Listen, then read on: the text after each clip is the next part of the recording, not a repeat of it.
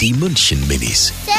Guten Morgen. Grüß Chris, dich. ich sag mal, warum geht ein Schiff nicht unter? Weil da hinten hat es so, ein- also so ein- wie so ein Windrad zum Beispiel und das ist halt der Antrieb und deswegen fährt es immer weiter und das bleibt ja nicht stehen, außer wenn es auf Grund geht. Äh, Weil das einen Motor hat und das ist wieder, aber das geht trotzdem nicht unter.